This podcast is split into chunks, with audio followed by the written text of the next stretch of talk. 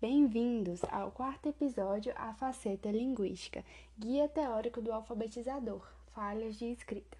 Eu sou Andressa Soares Azevedo e nesse episódio irei falar sobre a faceta linguística no processo de alfabetização, utilizando o livro Alfabetização e Letramento, de Magda Soares, e o Guia Teórico do Alfabetizador, de Miriam Lenda. Do ponto de vista linguístico, o processo de alfabetização é a transferência da forma sonora para a forma gráfica da escrita. Na língua portuguesa, um mesmo fonema pode representar mais de um grafema, e um mesmo grafema pode ser representado por mais de um fonema. O processo de alfabetização significa ter um progressivo domínio de regularidades e irregularidades. Esse progressivo domínio deve ser feito por etapas, que se divide da seguinte forma: por um lado, a partir de uma descrição das relações entre o sistema fonológico e ortográfico da língua portuguesa, e por outro lado, a partir dos processos cognitivos que o aluno utiliza para superar as barreiras de transferência para o sistema ortográfico do sistema fonológico do dialeto oral que ele domina. Agora iremos falar sobre falhas de escrita, usando o livro de Miriam Leme. Bom, vamos começar com falhas de primeira ordem, que é quando o aluno ainda está na fase de dominar as capacidades prévias da alfabetização. As falhas cometidas são: na leitura, o aluno tem uma leitura lenta com soletração de cada sílaba.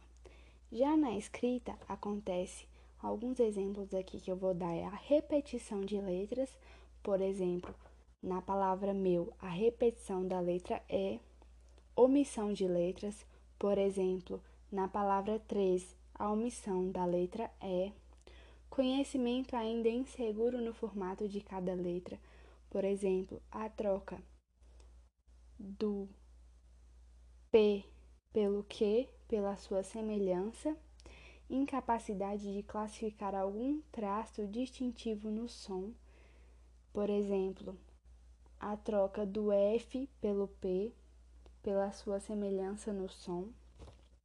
Agora, com falhas de escrita de segunda ordem.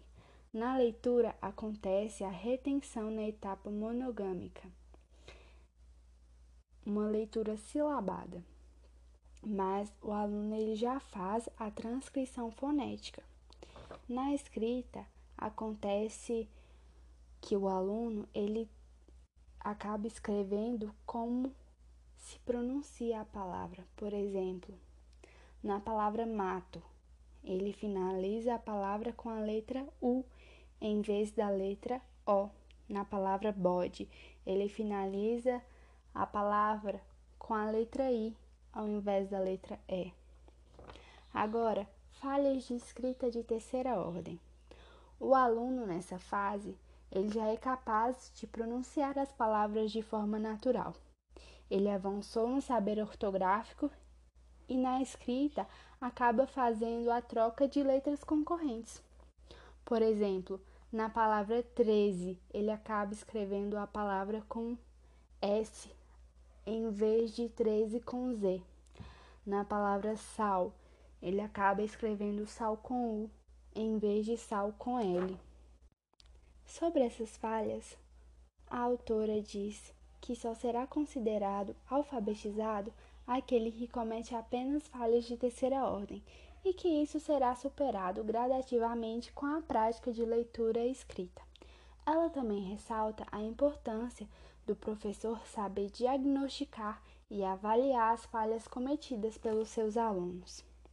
E para finalizar, a autora orienta que, se em um ditado fica evidente que certos alunos ainda estão cometendo falhas de primeira ordem, não é recomendado passar atividades como responder perguntas, fornecer sinônimos. Essas atividades são para aqueles que já passaram das falhas de primeira ordem. A introdução delas irá atrasar o processo de alfabetização.